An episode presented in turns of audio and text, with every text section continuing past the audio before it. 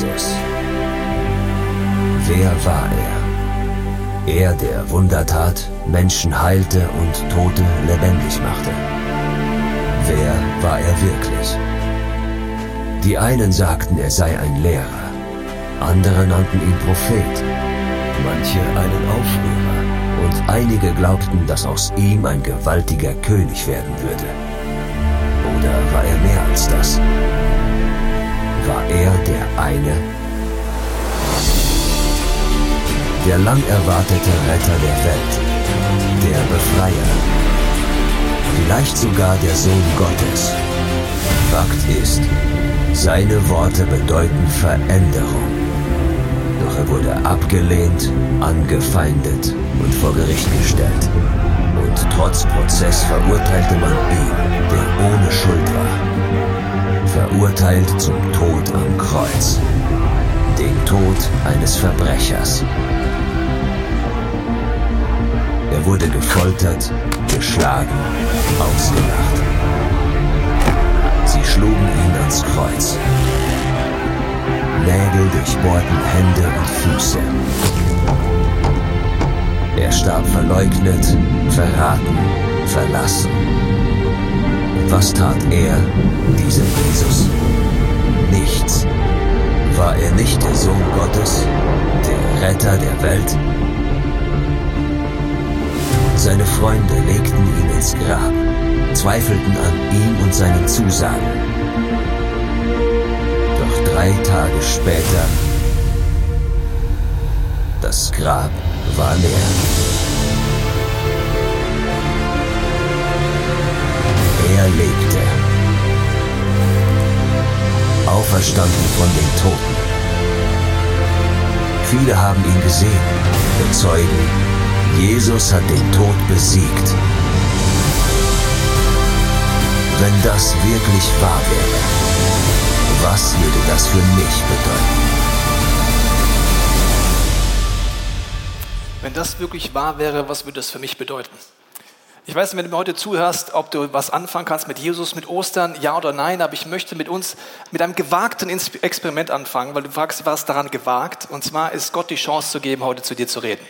Es ist deswegen gewagt, weil Gott auf diese Gebete immer hört, ist meine Erfahrung. Und deswegen möchte ich dich einladen, mit mir zu beten, egal ob du Gott schon kennst oder nicht, und mit mir diesen Wunsch zu äußern in deinem Herzen. Gott, rede heute so, dass ich es verstehe. In meinen Gedanken, meiner Fantasie, in meinen Gefühlen. Zeig du mir ganz neu, was Ostern mit meinem Leben zu tun hat. Lass uns das gemeinsam tun. Jesus, ich bete für diesen Tag heute. Ich bete, dass du zu jedem von uns sprichst, Heiliger Geist, dass du uns neu zeigst, was Ostern für uns bedeutet dass du uns begegnest in unseren Gedanken, unseren Gefühlen, in unserer Fantasie, dass wir deine Stimme heute neu hören und verstehen dürfen. Amen. Ich weiß nicht, wie oft du dir die Frage stellst, warum wir gewisse Dinge machen in unserem Land, aber Ostern feiern gehört definitiv dazu. Ja? Also wir sammeln irgendwelche Eier, wir tun hobbylose Hasen irgendwie verteilen und äh, mein Sohn findet es cool, egal ob es Sinn macht oder nicht, weil es gibt Süßigkeiten und es gibt auch was zu Geschenke und so weiter. Das findet er ganz toll. Aber die Frage ist, warum feiern wir Ostern, wenn es 2000 Jahre her ist, wenn es dort ein Mann gelebt hat, der sich als Sohn Gottes bezeichnet hat, der definitiv gestorben ist, was die Überlieferungen sagen, und seine Jünger behaupten, er ist auferstanden. Und warum feiern wir das? Um das zu zeigen, habe ich mich heute besonders weiß angezogen, weil ich habe dir eine äh, Veranschaulichung mitgebracht, um dir zu erklären, was es bedeutet, dass Ostern für dich und für mich gilt. Weil wenn ich was Helles anhab, noch mehr als sonst, bin ich sonntags unter Druck, weil der Scheinwerfer, der auf mich leuchtet, bedeutet, wenn ich irgendeinen Fehler beim Essen mache, nämlich Klecker, sieht man das ganz deutlich. Also ich bin beim Frühstück schon angespannt und grundsätzlich bin ich so ein Soßentyp. Verstehst du? Also meine Frau sagt, ich übertreibe, ich finde das vollkommen normal. Also wenn es zum Beispiel einen Hotdog gibt, dann ist da richtig Soße drauf. Gibt es noch Soßentypen hier? Ja? Sehr schön. Ihr versteht, was ich sage. Ich weiß schon, während ich das mache, dass es gewagt ist, das Teil zu essen, weil es kann jederzeit kleckern. Also das passiert mit Senf, mit allen möglichen Sachen, selbst mit Nutella kann es passieren, weil ich finde, Nutella gehört halt richtig aufs Brot. Verstehst du? Also das Problem ist, wenn ich dann gekleckert habe, kennst du das? Dann habe ich so das Gefühl, keiner schaut mir ins Gesicht mehr. Gell? Alle schauen nur auf den Flecken. Und was ich fies finde, ich weiß nicht, ob euch das auch schon aufgefallen ist, ich glaube, dass es so Leute gibt, die manipulieren Seifenspender in Toiletten. Dass wenn du drauf drückst, oh, Da habe ich auch immer Panik vor, weißt du, letztens in unserem schönen Neuraum, wo wir sonst feiern, habe ich einfach ein bisschen Seife geholt und dann auf einmal so und genau hierhin. Ich denke mir, wie soll ich das jetzt erklären? Ich habe versucht, das trocken zu kriegen irgendwie, aber es gibt ja nicht mehr gescheite Föhns mehr auf diesen Toiletten und so weiter. Ich habe versucht, irgendwie trocken zu machen. Am Ende vom Tag hat keiner gemerkt. Ich habe die Hose sehr hochgezogen und das T-Shirt sehr weit runter und habe einfach gebetet, dass es keiner sieht. Also Flecken sorgen dafür, dass ich dir nicht mehr ins Gesicht schaue, sondern auf den Flecken. Und das sind jetzt Äußerlichkeiten. Wir wollen uns heute anschauen, innerliche Flecken, die genauso real sind in deinem, meinem Leben, die da sind, die wir kennen, die man von außen nicht immer auf den ersten Blick sieht, aber wir spüren sie, wir kennen sie. Bevor ich dir das erkläre, diese Metapher, eine Bibelstelle, wo Jesus Folgendes sagt. Du brauchst dich nicht zu fürchten und ich glaube, gerade in dieser Zeit ist diese Botschaft so wichtig, weil es gibt so viele Punkte, wo wir uns gerade fürchten können. Es kann Konflikte sein, Ukraine, Russland, die Situation. Es kann Zukunftsängste sein, es kann die Inflation sein. Es gibt so viele Punkte, wo du heute, wenn du mir zuhörst, dich fürchten kannst. Und dann sagt er, fürchte dich nicht, ich bin der Erste und der Letzte, der Lebendige, ich war tot, aber jetzt, habe ich in, jetzt lebe ich in alle Ewigkeit und ich habe die Schlüssel zum Tod und zum Totenreich. Egal wie zerstörerisch es ist, Jesus sagt, er hat die Lösung. Okay, welche Flecken gibt es? Es gibt zum Beispiel Geheimnisse in deinem Leben. Diese Geheimnisse kennst du, die kennt sonst keiner. Und die hinterlassen so Spuren in deinem Leben. Du würdest sie am liebsten vertuschen, weil du sagst, nach außen will ich nicht, dass jemand das mitkriegt. Es gibt sogar so Familiengeheimnisse. Jeder in deiner Familie weiß davon, aber du willst nicht, dass es irgendwie nach außen kommt. Du versuchst es zu vertuschen, aber tief drin weißt du, dass die Spuren da sind. Es kann auch Scham sein in deinem Leben. Das sind die Dinge, Tabubrüche. Ja, das sind die Klicks im Internet, die du machst. Du möchtest nicht, dass das jemand sieht. Woran weiß ich, dass es keiner, dass du nicht möchtest, dass du siehst, weil du würdest nicht wollen, dass ich deinen Browserverlauf dann hier auf den Screen kurz zeige, oder? Dann weißt du, dass du ein Geheimnis hast. Das heißt, du versuchst zu vertuschen, du, tust es schönreden, aber du weißt ganz tief drin. Also mein Browser hätte ich nicht gerne auf dieser Seite hier vorne. Oder es sind Tabubrüche, wo du Dinge denkst. Es sind deine Gedanken, wo du dich für schämst, vielleicht Selbstmordgedanken, andere Sachen, wo du einfach denkst, naja, soll keiner wissen, aber ich habe diese Gedanken. Und dann kannst du diese Geheimnisse wegschieben und so tun, als wären sie nicht in deinem Leben. Aber in deinem Hinterkopf weißt du jederzeit, dass sie da sind. Das sind Momente, wo du vielleicht so einen Gedanken hast, den du dich loswirst. Du bist in einer Ehe und der Gedanke kommt, das ist hoffnungslos. Du redest mit keinem drüber, aber du hast keine Hoffnung mehr für deine Ehe. Es ist die ganze Zeit da, es ist ein Geheimnis und dieser Gedanke wächst und du siehst in deinem Leben die Spuren, aber es wird eher größer und es fängt an, dich immer mehr runterzuziehen. Natürlich ist es jetzt eine Veranschaulichung, aber innerlich kann ich mich genauso fühlen. Es kann auch die Angst sein, überhaupt darüber zu reden und die Scham hält es zurück. Ein weiteres Beispiel, was Spuren in deinem Leben hinterlässt, können traumatische Erlebnisse sein. Die können früh schon in deiner Kindheit sein, die können irgendwann kommen sie in dein Leben Vielleicht ist es körperlich, seelischer, geistlicher Missbrauch. Und dir geht es so, dass du denkst, ja, aber ich fühle mich dreckig. Also ich habe doch eigentlich gar nichts gemacht, aber ich fühle mich dreckig. Und immer, wenn du wieder losgehen willst in die neue Beziehung oder in die neue Kirche, dann hältst dich zurück. Du bist wie gebunden an diese Erlebnisse und du fühlst dich dreckig. Dabei denkst du, ich habe doch gar nichts gemacht. Ich wurde doch missbraucht. Wieso fühle ich mich jetzt seelisch, körperlich, geistlich so? Und du hängst fest Immer wenn du denkst, du willst wieder losgehen, hängst du fest und kommst nicht vorwärts. Nach außen nicht immer sichtbar. Aber du kannst auch zu diesem Trauma sagen, okay, ich schieb dich zur Seite, bisschen positiv denken, einfach bisschen nach vorne blicken, aber in der nächsten Situation merkst du, du kriegst es nicht los. Es klebt an dir. Es hält dich zurück. Vielleicht hörst du mir auch heute zu, du bist aus der Ukraine und du hörst mich heute in deiner Sprache, dann weißt du ganz besonders, was Trauma sind in diesem Moment, wenn du geflohen bist aus deinem Land, wenn du vielleicht Leute zurücklassen musstest, Leid und Schmerz und Verlust erlebt hast, dann weißt du, dass diese Flecken gibt auf dir und du weißt nicht wohin mit deinem Schmerz, du weißt nicht wohin mit deiner Not, weil du bist befleckt und weißt nicht, was du tun kannst. Deswegen sehr schön, dass du heute mir zuhörst, weil wir wollen rausfinden, inwiefern kann Gott mir helfen. Das ist nicht nur Missbrauch, es ist auch Mobbing. Vielleicht wurdest du in der Schule gemobbt oder wirst gerade gemobbt. Und du merkst, das sind die Flecken in deinem Leben. Du weißt nicht, wohin damit, aber es beeinflusst deine ganze Zukunft und deine Gegenwart. Oder Scheidungsmomente, wo es dich tief schmerzt, dass deine Eltern sich haben scheiden lassen, als du ein Kind oder Teenager warst. Und du merkst, diese Emotion, sie klebt an dir. Du würdest dir wünschen, dass du es los wirst, aber es klebt an dir.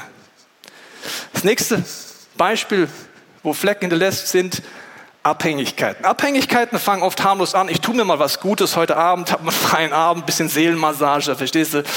Ah, ich habe mir überlegt, bisschen gamen, verstehst du? Mal ein bisschen was machen hier, mal ein bisschen was Neues ausprobieren. Fängst an zu gamen. Und woran merkt man die Abhängigkeit, dass du immer mehr Zeit dort verlierst, immer mehr deine Lebensqualität verlierst? Und es sind so interessante Dinge. Also Süchte und Abhängigkeiten sind so, man denkt immer, man ist los davon, aber zum Beispiel sagst du, ja, jetzt bin ich in neuen Beziehungen, ich fange nach vorne an.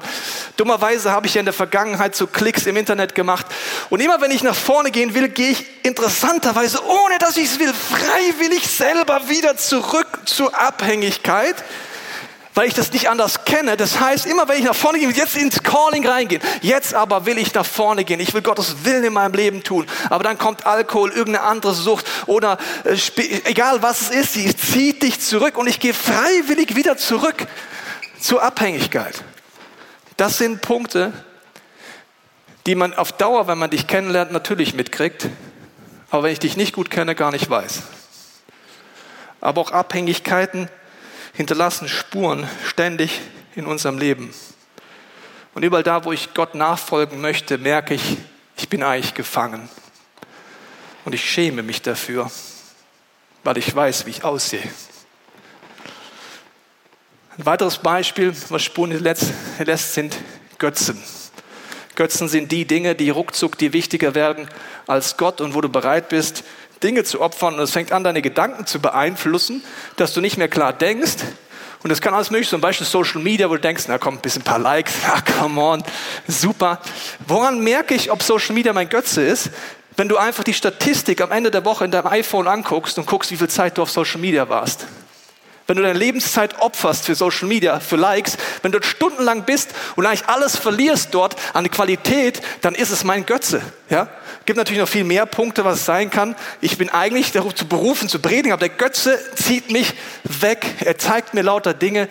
Zum Beispiel deine Arbeit kann Götze sein, die Karriere. Ich fange an, meine Zeit zu opfern, Beziehungen zu opfern, meine Ehe zu opfern meine Kinder zu opfern, weil ich habe keine Zeit für mich. Warum? Ich muss Karriere machen. Und es hört sich total logisch an für mich. Ich merke es nicht mehr. Woran merkst du, dass ein Götze zu groß in deinem Leben? Denk drüber nach. Wenn du stirbst und im Moment des Sterbens würdest du bereuen, wie viel Zeit du in diesen Götzen investiert hast, ja oder nein? Wenn es keine Beziehungen sind, am Ende vom Tag das Leben nicht aufblüht, weißt du tief drin, dass auf dem Moment des Sterbesbett du nicht dich darüber freust, wenn du Dinge geopfert hast, Lebensqualität, Lebenszeit, Beziehungen, deine Berufung, nur um diesem Götzen Zeit, Kraft, Energie, die besten Jahre zu opfern. Und es kommt ganz schnell rein, weil deine Gedanken angefangen werden zu verändern. Es können ungesunde Beziehungen sein. Es ist eine Beziehung, wo du deine Lebenszeit opferst, wo du etwas nachjagst und am Ende selber leer bist. Du siehst all diese Punkte, die ich jetzt hier in meinem Leben habe, kannst du in deinem Leben haben. Es sind geistliche und seelische Flecken. Ein Fleck, der wahrscheinlich jeder von uns auch kennt, ist die Flecken der Ablehnung. Das sind Momente in deinem Leben, wo du abgelehnt wirst, wo du keine Annahme erlebt hast von entweder deinem Vater oder deiner Mutter oder anderen. Und diese Ablehnung ist etwas, die steht in deinem Leben, die macht gar nicht viel, aber sie ist immer da. Und woran merke ich das? Zum Beispiel hast du eine Vaterwunde. Vielleicht hat dein Vater dich verlassen, als du ein Kind warst. Und du wünschst dir die Liebe und Annahme deinem Vater. Aber jedes Mal, wenn du zu deinem Vater gehst und sagst, du suchst eigentlich Liebe und Annahme, aber du kriegst genau das Gegenteil. Du wirst weggeschubst. Es ist ganz ambivalent. Irgendwie fängst du an, deinen Vater zu hassen, aber irgendwie willst du trotzdem wieder hingehen. Du suchst immer wieder Liebe, suchst immer die Nähe, aber wirst trotzdem wieder weggeschubst. Und das sind so tiefe Schmerzen in dir, genau wie ich jetzt hier vollgesaut bin. Das kann auch eine Mutterwunde sein. Vielleicht wollte deine Mutter dich nicht haben und hat schon im Mutterleib dich abgelehnt. Hat schon im Mutterleib gesagt, ich will dich eigentlich nicht. Das heißt, schon bevor du geboren bist, bist du mit dem Gefühl, du suchst Nähe, denkst bei der Mama, das alles super, bist einfach, und dann merkst du auf einmal, nee, ist die Wunde da.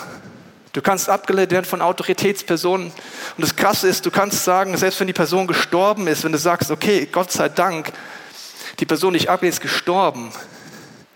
Tief drin weiß ich, die Wunde der Ablehnung ist immer noch da, die Flecken kriege ich nicht los.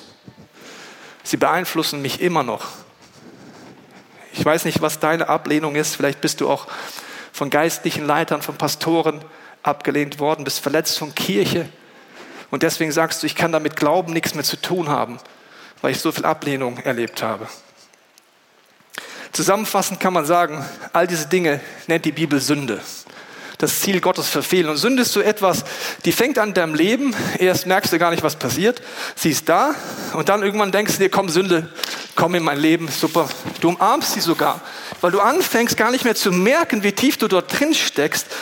Und du fängst an, selber diesen Dreck zu haben und fängst an, dich selber zu besudeln, weil du denkst, ich bin halt ein Sünder, es bringt dir eh nichts.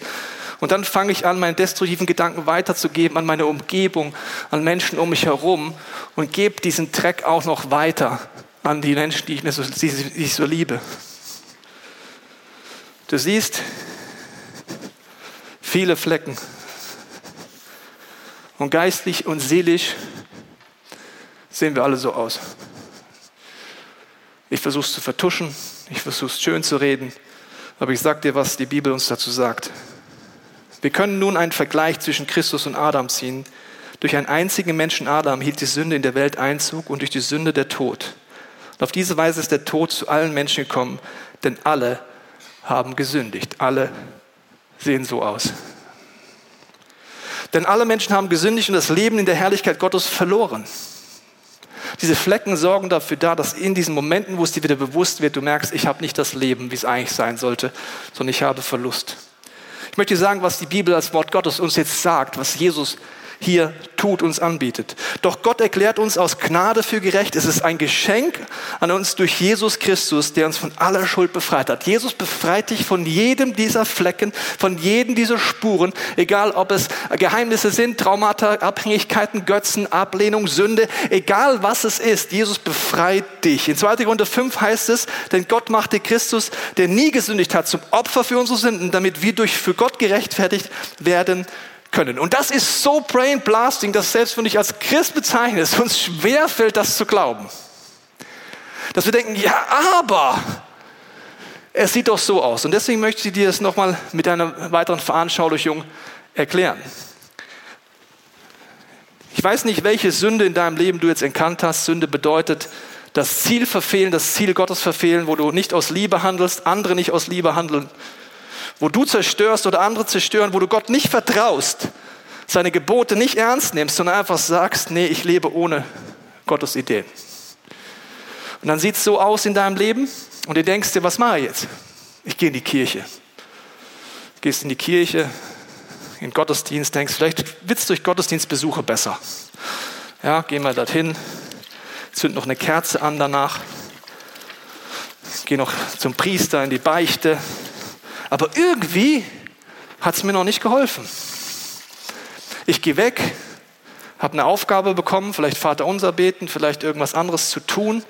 Ich fühle mich schlecht, während ich dorthin gehe und ich fühle mich immer noch schlecht, wenn ich wieder weggehe. Es ist nicht das Problem, eine Kerze anzuzünden, nur die Kerze an sich ist ein Symbol, die ohne die Kraft Gottes einfach leer ist. Dann sagst du, okay, Religiosität habe ich hinter mir. Okay, ich bin vielleicht noch einmal in diesem Ostergottesdienst. Warum? Mein Nachbar hat so genervt, deswegen bin ich mal mitgekommen, ja. Alle danken, danken dem Nachbarn, der nervt. Aber gut, also ich bin noch einmal mitgekommen, aber Religion, das funktioniert einfach gar nicht. Deswegen, ich probiere es anders. Ich lese Bücher, ich überlege, wie ich mich selber optimieren kann. Ich versuche einfach alles meditieren, alle Religionen, die es sonst noch gibt. Und ich merke immer mehr, irgendwie klappt es nicht. Egal wie viele Bücher ich lese, egal wie viel ich probiere und selber versuche, das auszuwaschen, ich habe irgendwie kein Reinigungsmittel, weil wenn ich ehrlich werde in meinem Leben und still werde, deswegen haben wir oft Angst davor, still zu werden, weil in der Stille sagen wir, ich habe es versucht zu waschen, aber es klappt nicht. Und dann kommt Scham in dein Leben. Du glaubst, ich bin so ein Sünder, wie kann Gott mich lieben? Und du fängst gar nicht mal an, bei Jesus zu suchen, weil Jesus, das ist jetzt die Herausforderung sieht am Anfang ganz ähnlich aus wie diese Religiosität, die nichts bringt. Ist auch eine Flüssigkeit, denkst du, wie soll, also Jesus, was, was das Kreuz, ja, was soll das denn schon bringen? Jesus stirbt für dich am Kreuz, für all deine Flecken für all das, was Zerstörung ist, alles, wo du nicht aus Liebe gehandelt hast, andere nicht aus Liebe gehandelt haben, wo du zerstört hast oder andere dich zerstört haben. Und er sagt zu dir, die einzige Möglichkeit ist, dass du an dem Punkt kommst, du merkst, ich schaffe es nicht selber. Egal wie ich mich bemühe, ich habe alles ausprobiert, ich schaffe es nicht selber dort loszuwerden. Ich brauche einen Gott, der es für mich tut. Ich brauche einen Gott, der sagt, egal was in deinem Leben ist, ich fange an, es reinzuwaschen. Egal was da war, ich bin derjenige, ich tausche es ein. Ich nehme alles ans Kreuz und fange an, es reinzuwaschen und beginne diesen Prozess. Wenn du das noch nie ausprobiert hast, probier es heute unbedingt aus. Zu sagen, Jesus, ich gebe dir alles in meinem Leben. Ich kapituliere und sage, ich schaffe es nicht selber. Ich bin müde von Religiosität. Ich bin müde davon, es selber zu schaffen. Schaffst du in mir. Schenk du mir Glauben. Hesekiel 36, 26 heißt, dass Gott dir ein neues Herz schenken will, dass er es verändert, dass er der Anfänger und Vollender des Glaubens steht, heißt es in Hebräer 12. Und er sagt, er gibt dir das Wollen und Vollbringen, steht in Philippa 3, 13. Jesus macht es, nicht du. Es ist Gnade, es ist ein Geschenk. Und wenn du das anfängst zu erleben, merkst du, dass es nicht nur dich verändert, sondern dass du anfängst, eine Person zu werden, die um dich herum die Liebe Gottes weitergeht und sagt, Gott, wirke du, auch in meinem Umfeld, wirke überall, wo Menschen dich noch nicht kennen und fang an, die Zerstörungswucht von Sünde nicht nur in meinem Leben, sondern um mich herum wegzunehmen. Und das ist ein Wunder.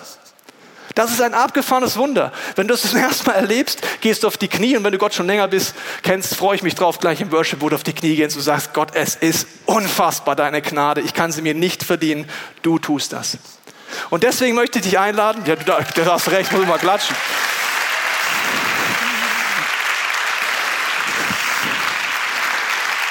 Und deswegen kannst du heute beten. Das ist ein aktives Gebet. Jesus tauscht. Das kannst du uns jede Sünde sagen. Jesus, ich gebe dir jede Sünde in meinem Leben. Ich tausche sie ein in das, was du für mich getragen hast. Ich gebe deine Vergebung an. Es ist was Aktives. Ich lasse das los, die Zerstörungswucht. Du nimmst die Ablehnung, die Wunde der Ablehnung. Du sagst, Jesus, komm in meine Ablehnung rein.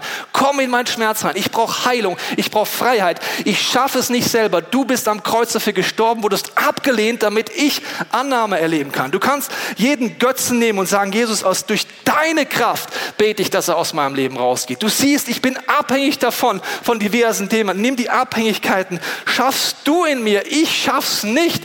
Jesus, mach du das. Das ist die gute Nachricht und nicht, dass du irgendwas dich abklappern musst oder irgendwas machen musst, sondern einfach sagst, Jesus, schaffst du. Probier mal drei Monate aus, einfach nur zu beten. Jesus, schaffest du in mir. Hesekiel 36, 26. Schenk du mir ein neues Herz. Bete mal drei Monate lang. Gott, schenk mir das Wollen und Vollbringen. Philippa 3, 13. Wenn du keinen Glauben hast, Hebräer 12, 2, Jesus, du bist der Anfänger und Vollender des Glaubens. Schaffe du Glauben. Ich schaffe es nicht. Das ist Gnade. Alles andere ist ein Krampf, Trauma. Auch sagen, okay, ich gebe dir all deinen Schmerz. Ich lade dich ein in mein Leben, Jesus, dass du mich von innen nach außen veränderst und mich befreist. Und die Geheimnisse, huh, auf die habe ich schon gar keine Lust mehr. Ich werde ehrlich vor Gott, weil Gott weiß sowieso alles in meinem Leben und es ist absolut dumm, wenn ich nicht ehrlich vor Gott bin. Er weiß, wie es aussieht, ist nicht schockiert, sondern sagt, komm zu mir, wenn du mühsam und beladen bist. Ich will dir neue Kraft geben. Ich weiß nicht, ob du das schon jemals ausprobiert hast, aber in 2. Korinther 5,17 heißt es, das bedeutet aber, der mit Christus lebt, wird ein neuer Mensch. Er ist nicht mehr derselbe, denn sein altes Leben ist vorbei. Ein neues Leben hat begonnen. Ich möchte dir die Möglichkeit geben, in der Stille Gott die Frage zu stellen, was diese Predigt für dich bedeutet. Ich möchte gleich beten, dass Gott in deinen Gedanken, in deinen Gefühlen, in deiner Fantasie zu dir redet. Lass uns diesen Moment der Stille nehmen. Jesus, ich danke dir, wenn wir unsere Augen schließen, unser Herz öffnen, du jetzt redest. Ich bete, dass du in der Stille uns zeigst, in unseren Gedanken, Gefühlen, in unserer Fantasie, was du uns durch diese Predigt zeigen möchtest. Heiliger Geist, leite uns. Hilf uns, deine Stimme zu hören. Nimm jede Lüge, jede Täuschung und jeden religiösen Spirit weg. Ich danke dir, dass du in der Stille jetzt zu uns redest.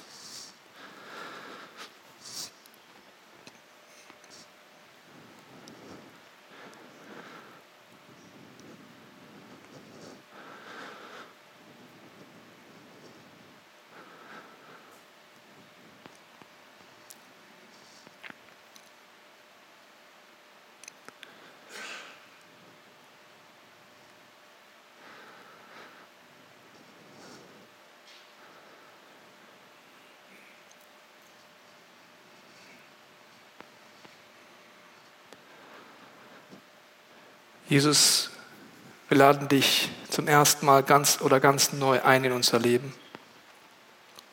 Wir danken dir, dass du am Kreuz für uns gestorben bist. Ich lade dich ein in meinem Leben. Nimm das an. Ich bete, dass du mich von innen nach außen veränderst durch deinen Heiligen Geist. Und Jesus, du siehst jede Person, die heute hier ist oder online dabei ist, die keine Hoffnung mehr hat, deren Leben sich so tot anfühlt. Jesus, du hast den Tod nicht gesteuert. Du bist am Karfreitag gestorben. Du kennst Schmerz. Du kennst Ablehnung. Du kennst Missbrauch. Du kennst jede Form der Zerstörung und doch hast du sie besiegt. Und ich segne jede Person, die keinen Glauben mehr hat, mit Hebräer 12, 2, dass Jesus den Glauben in dir hervorbringt, wenn du das möchtest. Ich segne dich, dass Gott dir das Wollen und Vollbringen schenkt, wenn du ihn bittest. Und Jesus, wir setzen jetzt deine Heilungskraft frei, deine Veränderungskraft, deine Auferstehungskraft in diesem Raum, in jedem Online-Raum, wo Menschen zugeschaltet sind dass du jetzt wirkst, dass du heilst, dass du befreist und dass du uns vor allen Dingen zeigst, dass du nicht überfordert bist von unseren Flecken, sondern sie reinwäscht, wenn wir zu dir kommen.